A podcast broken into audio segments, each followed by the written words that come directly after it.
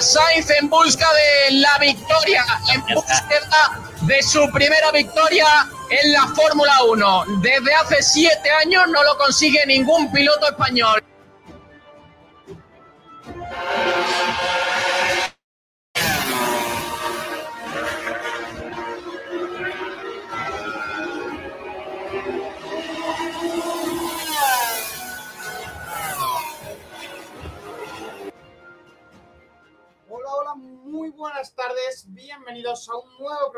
De Cuadros. Bienvenidos al décimo octavo programa ya de la temporada del programa referencia en el motor malagueño, en, aquí en Sport Direct Radio, como todas las, todas las semanas.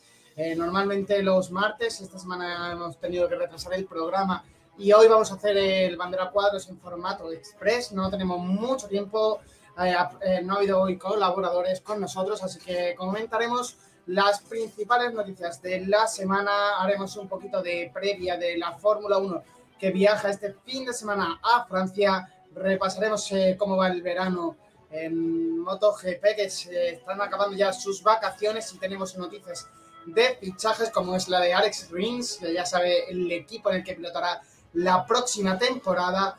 Y también estaremos eh, repasando qué ha ocurrido en Holanda, porque hemos tenido, como ya os contamos la semana pasada, el equipo de Málaga, Mart, ese equipo que está creando un monoplaza de carreras, eh, esos estudiantes de la Universidad de Málaga, eh, han estado en Asen, en el circuito de Asen, y han conseguido dos terceros puestos eh, que se traen a las vitrinas de su, de su fábrica para exponerlos junto al nuevo coche de este año que volverá a estar en pistas a partir del 29 de agosto ya en Barcelona, la segunda prueba que van a tener este año este equipo de la UMA que tan buenos resultados está consiguiendo este 2022 y que como ya comentamos el coche que presentaron hace varias semanas en el puerto de Málaga fue espectacular y consiguieron mucho apoyo de la comunidad malagueña que está apoyando, como no, a la creación de empresas y a la creación de nuevas tecnologías por parte de sus estudiantes de la Universidad de Málaga. Así que muy buen eh, proyecto en el que siguen metidos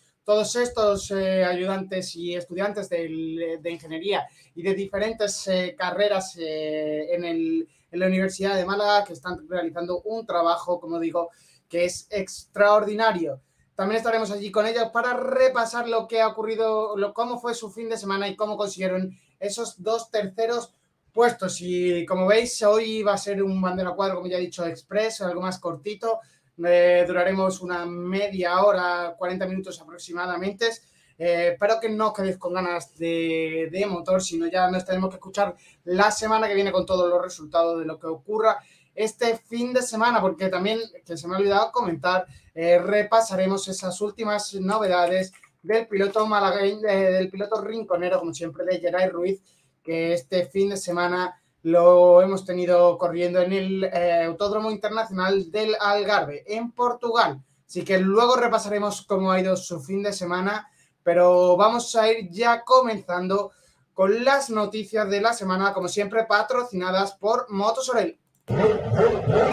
¿Te apasionan las motos? En Motosorail encontrarás las últimas novedades del mercado en todo tipo de vehículos, coches, motos y patinetes eléctricos. Además, tienes la posibilidad de financiación hasta el 100% de tu compra en tan solo 24 horas. Trabajamos con 23 compañías de seguros. Somos gestoría del automóvil. Matricula tu coche nacional o de importación en las mejores condiciones. Compra-venta de todo tipo de vehículos. Somos especialistas en coches de importación a precios espectaculares. Aprovecha hasta final de año. Regalo seguro por la compra de tu vehículo o de cualquier asesoramiento. Te atendemos en Benalmádena, calle Tenerife, entre Telepixe y Banco de Santander. Teléfono 951 25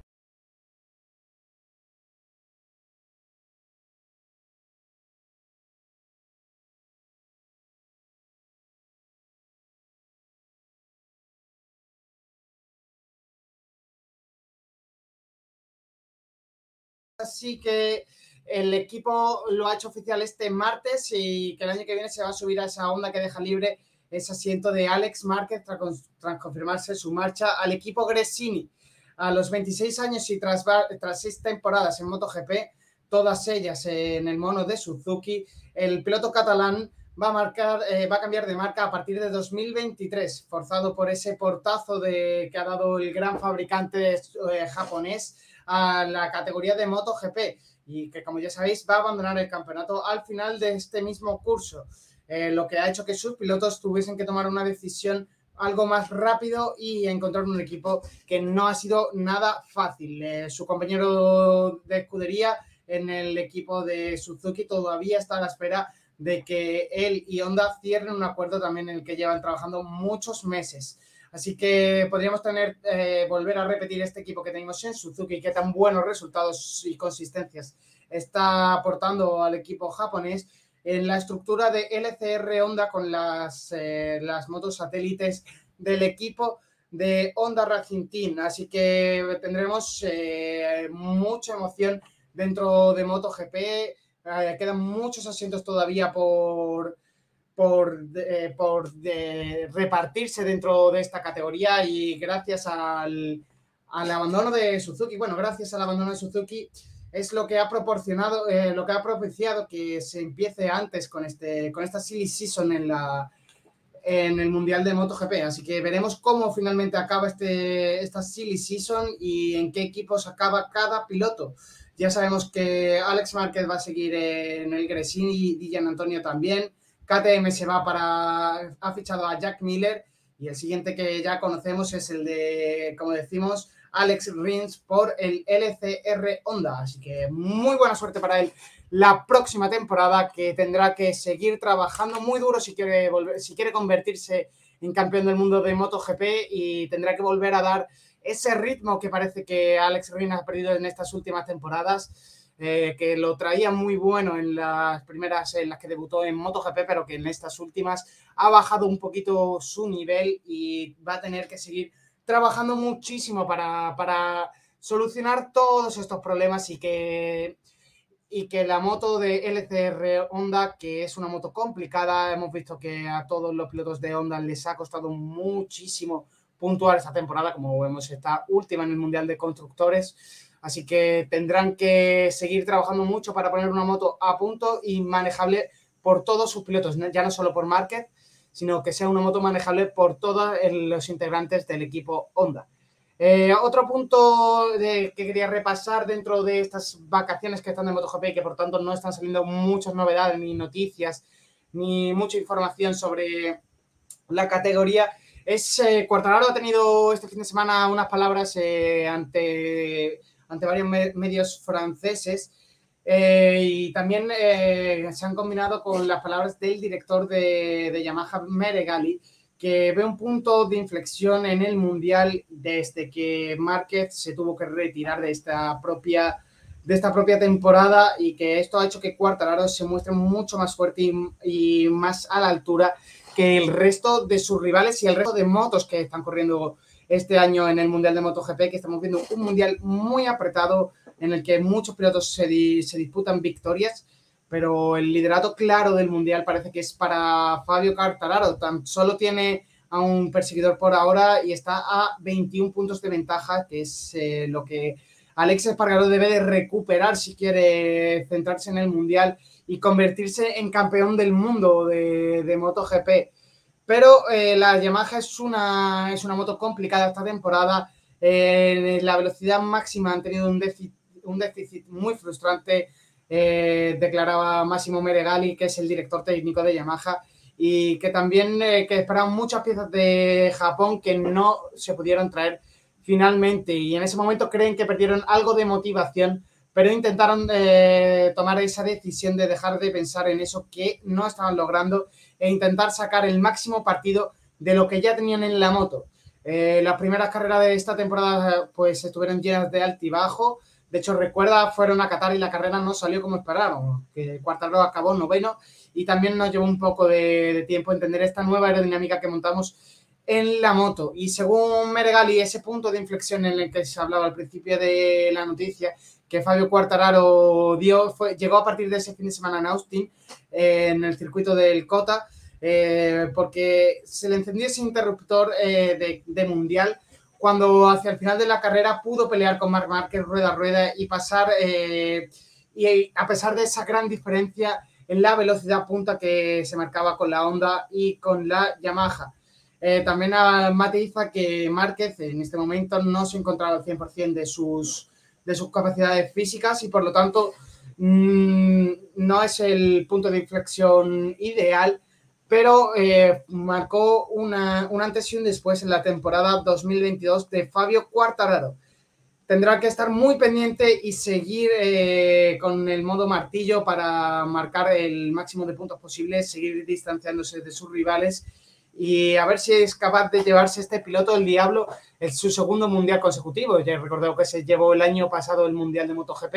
Veremos a ver si este año, que parece el candidato más firme, finalmente consigue, eh, consigue los puntos necesarios para llegar al final del Mundial con eh, este campeonato 2022 decidido y bajo el brazo del piloto francés. Eh, también mucha de la suerte para, para, como siempre, les deseamos desde aquí al, al, que está ahora mismo segundo en el Mundial de, de Pilotos, Alex Espargaró, que es el máximo contendiente y el que más le está disputando el título a Fabio Quartararo. Veremos si consigue recortarle puntos en las siguientes carreras y que Quartararo, ese, ese martillo que tiene, deje de puntuar, se deje varios puntos por el camino y tengamos un mundial mucho más apretado de lo que está siendo para esa emoción al final de, la, competición en esas últimas carreras. Y un punto positivo para, el motociclismo español es que Márquez ya, ha obtenido el visto bueno para empezar a estrenarse. El pasado martes eh, fue cuando los médicos ya le dieron eh, esa aprobación para comenzar dicho entrenamiento cardiovascular, así como para que los fisioterapeutas empiecen a poner a punto su brazo derecho, que como ya vimos en esas imágenes que Márquez publicaba en Instagram de verano, eh, está muy, muy, muy magullado y es complicado de recuperar ese brazo. El piloto español se sometió a una cuarta operación en el húmero de su brazo derecho el pasado 3 de junio en una intervención llevada a cabo en la clínica Mayo, en Rochester, Minnesota, eh, por el doctor Joaquín Sánchez Sotelo.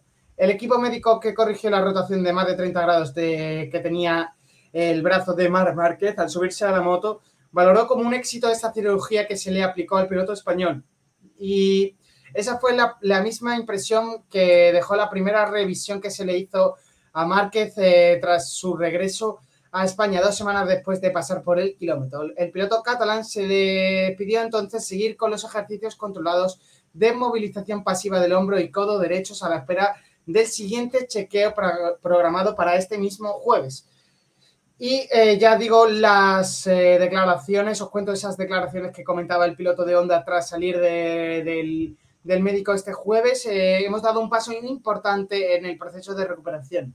En esta segunda revisión, los médicos confirmaron que el número se está consolidando correctamente, con lo que podemos comenzar la fisioterapia del brazo derecho y el entrenamiento cardiovascular, comenta este piloto de Honda en el comunicado. Estoy muy ilusionado por poder recuperar la movilidad en el brazo para seguir avanzando, añade el piloto de Honda el piloto de Honda que tiene muchísimas ganas de volverse a subir encima de una moto y volver a estar pilotando, que es lo que realmente Marc Márquez quiere, quiere volver al máximo, quiere volver al 100% para seguir disputándole los mundiales a Fabio Quartararo, a, tanto a Fabio como a Peco, como a cualquiera que se le pueda poner por delante o cualquiera que pueda poner en peligro su récord de mundiales conseguidos. Así que eh, seguramente Márquez vuelva al máximo nivel como nos tiene acostumbrado y siempre eh, haciendo eh, lo mejor posible las carreras del mundo del Mundial de MotoGP.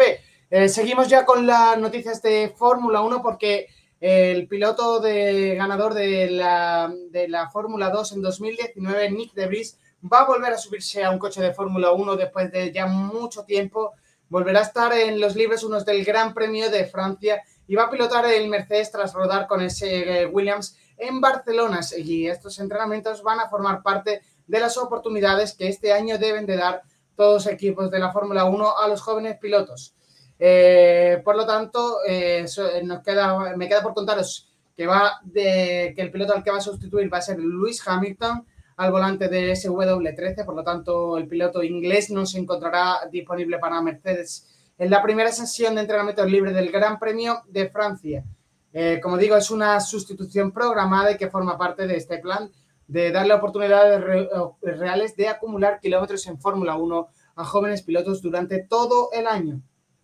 El jefe de equipo de Mercedes, Toto Wolf, ha anunciado que en este gran premio el Mercedes de, Hamilton va a ser para Nick de Vries y que va a competir durante todos los libres 1. Eh, como decía, eh, el piloto de Brice ha, tenido unos test privados en Barcelona, conduciendo ese Williams del año pasado, el FW44, y este viernes se volverá a subir dentro de una sesión de entrenamientos libres ya de, de forma oficial. Eh, este piloto lleva sin estar de forma oficial dentro de la categoría de tanto de Fórmula 1 como podemos englobar Fórmula 2 y Fórmula 3 desde 2000 19, por lo tanto, eh, ha sido, va a ser, le va a costar adaptarse a este nuevo cambio de reglamento y veremos cómo lo hacen esos libres 1, eh, que tendrá que demostrar mucho para, para, para, poder seguir siendo ese piloto de reserva que tiene Mercedes y este piloto que parecía que iba a llegar a la Fórmula 1, pero que finalmente ha tenido que buscarse la vida en otras categorías fuera de, la categoría reina del automovilismo. Ahora mismo se encuentra compitiendo de forma interina en la Fórmula E. Eh, así que tendrá que tener eh, mucho cuidado de no tener ningún problema con el coche para poder seguir compitiendo porque la semana que viene él tiene competición, tiene Fórmula E y tendrá que seguir corriendo y como lo lleva haciendo hasta ahora, porque está disputándose ese mundial para estar dentro de, ser, convertirse en campeón del mundial de la Fórmula E. Así que seguimos con las noticias porque se ha vuelto a modificar el límite presupuestario. Se ha añadido un 3,1% más de ese presupuesto inicial que ya había dado la FIA y los grandes equipos lo ven como sigue siendo como un riesgo este, este límite presupuestario. Por ejemplo, tenemos las dos vertientes porque tenemos a un Toto Wolf que sigue diciendo que no es bueno este límite presupuestario, que necesitan más dinero y aún eh, desde Ferrari eh, dicen que el límite presupuestario es el camino que debe de seguir la Fórmula 1. Por lo tanto, eh, no saben ni dentro de la Fórmula 1 si quieren o no quieren este límite presupuestario. A mí me parece bien relativamente porque hace que los equipos se puedan juntar un poquito más entre sí, aunque este es el primer año del límite presupuestario y no hemos visto que ninguno de los equipos de atrás se, pueda acercar al presupuesto que tiene un Mercedes, que tiene un Red Bull o que tiene un Ferrari. Es complicado eh, regular todo esto dentro de la Fórmula 1 porque existen muchas subcontratas. Eh, entonces, por lo tanto, Red Bull, si quiere subcontratar eh, una, una empresa que le fabrique los procesos de suspensión, no tiene que meterlos dentro de su presupuesto y por lo tanto ahí se va a estar ahorrando una parte importante de ese presupuesto. Eh, otro, otro, tema que ha salido en esta, en esta junta de, de la FIA en el que se ha ampliado ese presupuesto, como digo, 3,1%. Eh, y llegando hasta los 152 millones de euros de presupuestos en la Fórmula 1 por temporada y por equipo. Eh, estaba el cambio de divisa. Hay equipos que trabajan en libras, equipos que trabajan en dólares y equipos que trabajan en euros e incluso equipos que trabajan en franco suizo, como es el caso de, de, Alfa, de Sauber, perdón, de, de Alfa Romeo del equipo Alfa Romeo Sauber. Entonces, eh, siempre, claro, eh, la, la, inflación varía dependiendo de cada moneda que tú utilices y dependiendo del precio al que esté al cambio. Por lo tanto, la Fórmula 1 también está trabajando para crear una moneda común, eh, trabajar todos los equipos con una, bajo una misma moneda, porque si no sería muy injusto para el resto de los, de los equipos. Por ejemplo, Alfa Romeo, que trabaja en francos suizos, va a tener una desventaja mucho mayor que Ferrari, por ejemplo, que trabaja en euros, o, por ejemplo, McLaren que trabaje en libras. Van a tener, bueno, McLaren, perdón, McLaren trabaja en dólares. Eh, o, por ejemplo, Red Bull que trabaje en libras. Hay diferencias entre cada uno el presupuesto que utilice y, el dinero que se gasta y lo que realmente perciben después. Eh, pero con lo que hay que quedarse dentro de todo este lío que están incluyendo en la Fórmula 1 es que el presupuesto inicial de 140 millones se, ha aumentado en un 3,1%, llegando hasta 152,7 millones de dólares eh, por temporada y por equipos en la Fórmula 1. Eh, también avisa la FIA de que eh, si te pasas desde un 0 a un 5%, va a ser un exceso considerado como un exceso menor y por lo tanto no va a tener una sanción grave, pero un más de un 5% es un exceso importante y que por lo tanto va a ser penalizado de forma consecuente. Eh, los equipos se muestran dispares ante esta situación, como ya he dicho, desde Mercedes dicen que, el límite presupuestario tendría que ser de más dinero, tendría que haber aumentado ese, ese porcentaje todavía más por esa inflación que estamos viviendo en Europa, pero luego tenemos equipos como es Ferrari que dicen que ese límite presupuestario está perfecto y que ahora mismo no se necesita más, eh, más dinero del que se están eh, invirtiendo. También los equipos están teniendo muchos problemas a la hora de sustituir esas piezas que se están rompiendo en los monoplazas a la hora de hacer los circuitos, a la hora de hacer las carreras. Están teniendo muchos problemas con la estabilidad de los monoplazas y a la hora de producirlas porque es una cosa que es muy complicado de, de hacer, eh, ya que ya que ese, cuadrar ese límite presupuestario va a ser complicado a la hora de todos los equipos y sobre todo si tienen que, si tienen que eh, cuadrarse con nuevas piezas que se están rompiendo durante las siguientes carreras del, del campeonato. Y un equipo que está eh, gestionando bien su presupuesto, su límite presupuestario, está trayendo pocas mejoras, pero está dentro de, la pelea están marcando un muy buen rendimiento. Seguramente ya sabéis de quién está hablando. Estoy hablando del equipo de Haas. Eh, ha tenido una dinámica muy positiva después de una serie de carreras en las que parecían que se ven estancados. Eh, empezaron la temporada, como ya he dicho, muy bien. Luego tuvieron una parte media muy mala y ahora han vuelto a tener eh, una racha de carreras la que están puntuando, sobre todo una buena racha de Mick Schumacher, eh, eh, que, terminó octavo y sexto las dos últimas carreras, estas dos últimas ha conseguido puntuar y un Magnussen que en la última carrera acabó décimo y también consiguió sumar un puntito. Por lo tanto, ambos pilotos de Haas están rodando y están consiguiendo sumar el máximo de puntos que le permite el coche y sin apenas mejoras, las primeras mejoras de la temporada se trajeron en Silverstone y no se espera que se vuelvan a traer más mejoras hasta Francia, incluso, ah, incluso podría ser en Hungría. Así que va a ser complicado que el rendimiento del Haas siga, siga ahí arriba, sobre todo si el resto de equipos traen mejoras y funcionan, que parece que es lo que no ha funcionado. Eh, el resto de equipos han traído mejoras y no les ha distanciado demasiado de los equipos que, como Haas, que no han traído ninguna mejora en lo que llevamos de temporada, pero esto es así, la Fórmula 1 tiene que seguir así, tenemos que seguir dándole vueltas a este reglamento y ver qué, coches están mejor diseñados desde el principio y parece que el Haas no falló en ese desarrollo inicial, hicieron un buen desarrollo de principio de temporada porque sabían que iban a tener que alargar mucho esas nuevas piezas que iban a traer y por lo tanto buen desarrollo de la primera eh, parte de la temporada del coche por parte de Haas que han seguido ahorrando dinero, aunque han tenido que invertirlo en esos porrazos que ha podido tener, por ejemplo, Mick Schumacher o, o que se han roto, que, ha producido que se rompa bastante ese, ese coche. Eh, seguimos, eh, vamos a comparar.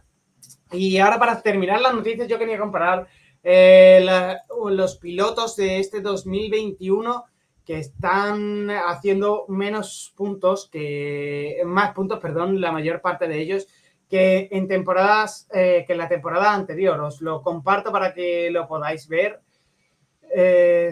lo comparto para que lo podáis ver.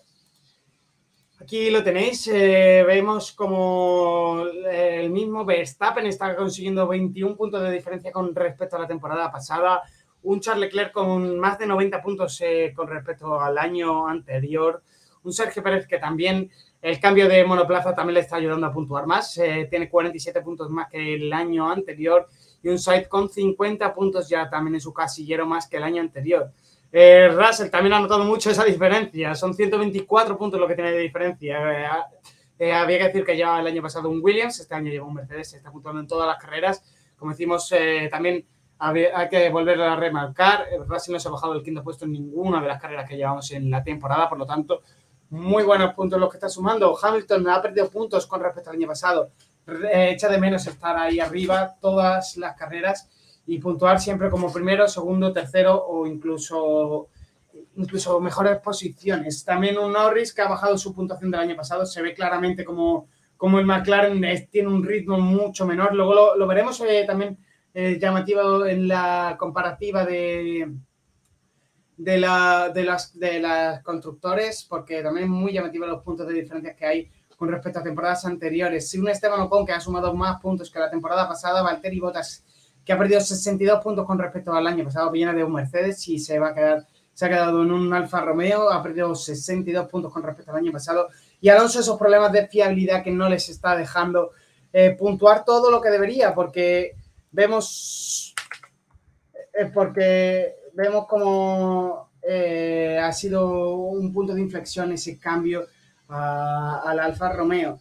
Y también la fiabilidad del Alpine, que está haciendo sumar menos puntos que el año pasado. El Red Bull eh, ha conseguido sumar 68 puntos más que en años anteriores. Ferrari 140 puntos más que el año anterior. Una diferencia brutal, como se nota que están peleando este año por el Mundial y el año pasado no, no haciendo otra cosa que pelear por el tercer y cuarto puesto con McLaren. Eh, Mercedes está tercera con 66 puntos de diferencia del año pasado, está también perdiendo puntos. McLaren también pierde puntos con respecto al año pasado, 82 puntos. Eh, Alpine está sumando más puntos que el año pasado, esos puntos de Ocon están haciendo que Alpine consiga posicionarse en una en, un, en la tabla de forma más elevada que en años anteriores y un Alfa Romeo que suma también 48 puntos de más que el año anterior. Haas que de haber sumado cero puntos en 2021, este año ya, va, ya cuentan en su casillero con 34 y de ambos pilotos. Es muy importante eso, que los dos pilotos estén puntuando y sobre todo de forma constante como parece que se está haciendo en estas últimas eh, carreras. Eh, también tenemos por ahí el, el, Alfa Tauri que pierde 41 puntos con respecto al año pasado, un Aston Martin que pierde 30 y un Williams que pierde hasta 7 puntos con la temporada pasada. Así que están casi todos en positivo. Eh, tendrán que ponerse las pilas aquellos equipos que no consiguen sumar todo aquello que, tenían planteado para, esta, para esta primera parte, para esta primera mitad de la temporada, que todavía no hemos terminado ni la primera mitad. ¿eh? que faltan carreras, falta llegar hasta que el calendario tenemos que seguir eh, haciéndolo porque tenemos, para llegar a la mitad de la temporada, tenemos que llevar ese gran premio de Bélgica que será el, parón del verano y tendremos ahí ese primer cuarto de esa primera mitad de la temporada completa, aunque ya llevamos más de la mitad de las carreras que se van a disputar en el Mundial. A mí me gusta, la, siempre ha sido la mitad del Mundial de Fórmula 1 en las vacaciones que se les da a los pilotos en el mes de agosto, por lo tanto, eh, quedará para llegar a ese, ese parón veraniego Todavía tres carreras tendremos por delante. Y ya para cerrar las noticias, nos vamos a meter con Mart, ese equipo malagueño, el Málaga Racing Team, ese coche de carreras fabricado por la UMA que ha triunfado en el circuito de Assen. El monoplaza ha subido al podio en las pruebas de aceleración y de resistencia con dos terceros puestos. El equipo de la Universidad de Málaga que compite en Fórmula Student ha participado en la competición internacional de Fórmula Student Netherlands en Países Bajos por primera vez y consigue subirse al podio en las pruebas de resistencia y aceleración. Málaga Racing Team participa en la competición del 11 al 15 de julio junto a otros 30 equipos de Fórmula Student. Para empezar a competir, tuvieron que, superar pruebas estáticas y dinámicas. Además, compitieron presentando un plan de negocio basado en su monoplaza y en la creación de una escudería. El equipo viajó hasta Asen, Países Bajos, y ahora vuelven a Málaga con dos terceros puestos bajo el brazo. En la tercera prueba de aceleración, donde se evalúa la capacidad del monoplaza de recorrer 75 metros en línea recta en el menor tiempo posible, y en la prueba de resistencia, que consiste en dar 22 vueltas al circuito, cambiando de pilotos en mitad del recorrido. Tras una semana de intenso trabajo con test, preparativos, pruebas dinámicas y estáticas, los equipos tuvieron la ceremonia de entregas de premios. Los resultados han sido considerados por los implicados como un auténtico éxito, para el equipo malagueño que ya está de regreso a la capital. A partir de ahora será se evaluará todo lo acontecido en Holanda y se desarrollarán las nuevas pruebas para competir por lo más alto del podio en la prueba competición, en la próxima competición, perdón, que tendrá lugar en Barcelona del 29 de agosto al 4 de septiembre. Así que estaremos muy pendientes de todas las evoluciones que puedan traer Mart y de, cómo y de cómo trabajen en ese monoplaza que tan buenos resultados está proporcionándoles eh, en esta temporada 2022 y que del cual van a estar muy contentos. Y ya sí que sí, para cerrar este, estas noticias, vamos a cerrar con Geray Ruiz, que ha sido P8 y P6 este fin de semana y que ha tenido un gran trabajo, eh, pero eh, no han salido las carreras que esperaban. Esto les va a motivar para seguir trabajando muy duro en el parón de verano y llegar más fuerte hacia la siguiente carrera. El piloto quiere agradecer, como siempre, al equipo del FAU 55 Gresini por todo ese esfuerzo y gran trabajo que realizan carrera a carrera. El piloto del Rincón de la Victoria, que, como digo, ha estado corriendo este fin de semana en el Autódromo Internacional del Algarve en, en Portugal. Tendrá que seguir cosechando buenos resultados para lo que queda de temporada para seguir en lo alto de esta moto que tan buenos, eh, que le está dando tan buen rendimiento al piloto del Rincón de la Victoria, esta moto del FAU 55 Team. Eh, seguimos ya cerrando estas noticias, como siempre, patrocinadas por Motosorel. ¿Te apasionan las motos? En Motosorail encontrarás las últimas novedades del mercado en todo tipo de vehículos, coches, motos y patinetes eléctricos. Además, tienes la posibilidad de financiación hasta el 100% de tu compra en tan solo 24 horas. Trabajamos con 23 compañías de seguros. Somos gestoría del automóvil. Matricula tu coche nacional o de importación en las mejores condiciones. Compra-venta de todo tipo de vehículos. Somos especialistas en coches de importación a precios espectaculares. Aprovecha hasta final de año. Regalo seguro por la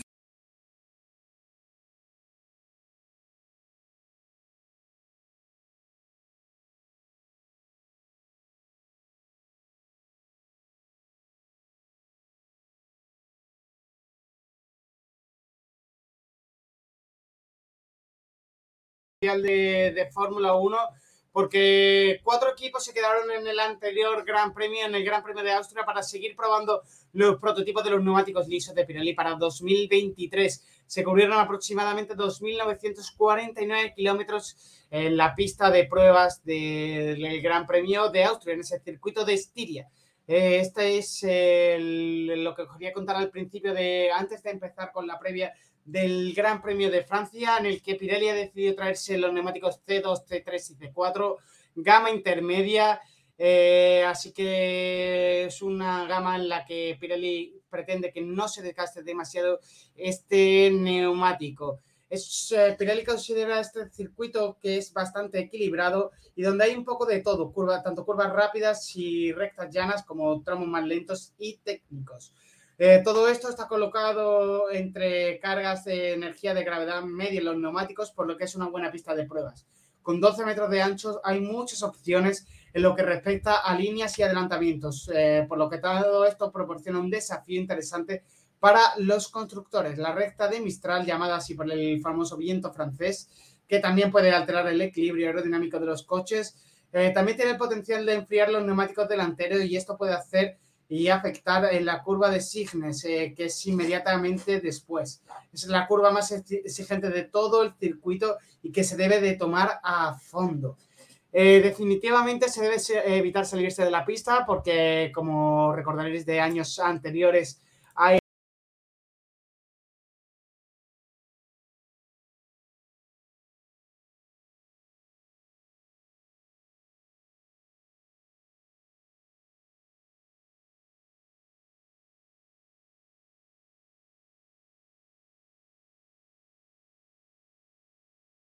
hay en vez de esas azules.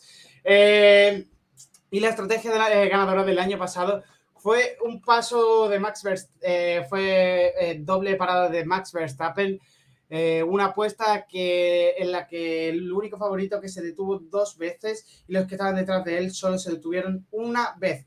Pero mereció la pena cuando el piloto de Red Bull volvió a tomar la delantera una vuelta antes de la bandera de cuadros. ¿Os acordáis de esa emocionante última vuelta que se marcó Max Verstappen en el circuito de Le Castellet el año pasado? La verdad que fue brutal. Eh, Pirelli califica este, este asfalto como un 4 en tracción, un 2 en frenadas, un 4 en fuerzas laterales, un 4 en el estrés de los neumáticos, un 3 en el grip del asfalto, un 3 en, la, en la abrasión de este mismo asfalto también, un 3 en la evolución del asfalto y un 3 en la carga aerodinámica que los neumáticos, la carga aerodinámica, perdón, que los equipos van a decidir llevar este fin de semana a la carrera del Gran Premio de, de, de Francia en el circuito de Le Castellet en este 2022 que como recuerdo se han traído el neumático C2, C3 y C4 en una gama intermedia dentro de la gama de Pirelli que selecciona para este 2022. Y con esto eh, vamos a empezar ya a despedir el programa. Eh, hoy ha sido, como dije al principio, un programa express, eh, un bandera cuadro rápido. Estaba yo solo, tenía, teníamos que daros esas noticias de la semana y, como, y lo más importante, haceros la previa del Gran Premio de este fin de semana de, de Francia, de la cual me ha faltado deciros los horarios. Eh, los horarios en los que vais a poder ver los coches en pista, que eh, lo vamos a tener desde el viernes, eh, que tendremos los libres 1 a partir de las 2 de la tarde, a partir de, de las 5 los libres 3, ya en el sábado. tendremos el 23 de julio a partir de la 1 de la tarde los libres, los libres 3 y la clasificación a partir de las 4 de la tarde. La parrilla la conoceremos a las 5 y la carrera del domingo, el 24 de julio, el plato fuerte del fin de semana. Eh, va a hacer sol, buen ambiente, casi vamos a estar rozando los 35 grados de temperatura en el ambiente, así que mm, tendremos una temperatura muy alta en la pista. A partir de las 3 de la tarde se pondrán esos semáforos en verde y comenzará el Gran Premio de Francia, al que se les darán, eh, al que se le darán 53 vueltas a ese trazado del circuito de Paul Ricard eh, tiene 15 curvas y al que se le dará una distancia del Gran Premio de 309,626 kilómetros. y ahora ya sí, comenzamos a despedir el programa de este Bandera Cuadros Express, este Bandera Cuadros 18, en el que me gustaría recordaros que si os, ha gustado, suscribáis, le deis a like y dejéis eh, vuestros comentarios, como siempre, eh, para que podamos responderos la próxima semana y recordad que siempre podéis poner vuestros comentarios en directo y vais a ser leídos. Eh, así que un saludo y nos escuchamos la próxima semana. Eh, que tengáis buena semana y que vivamos una buena carrera este fin de semana en el circuito de Paul Ricard.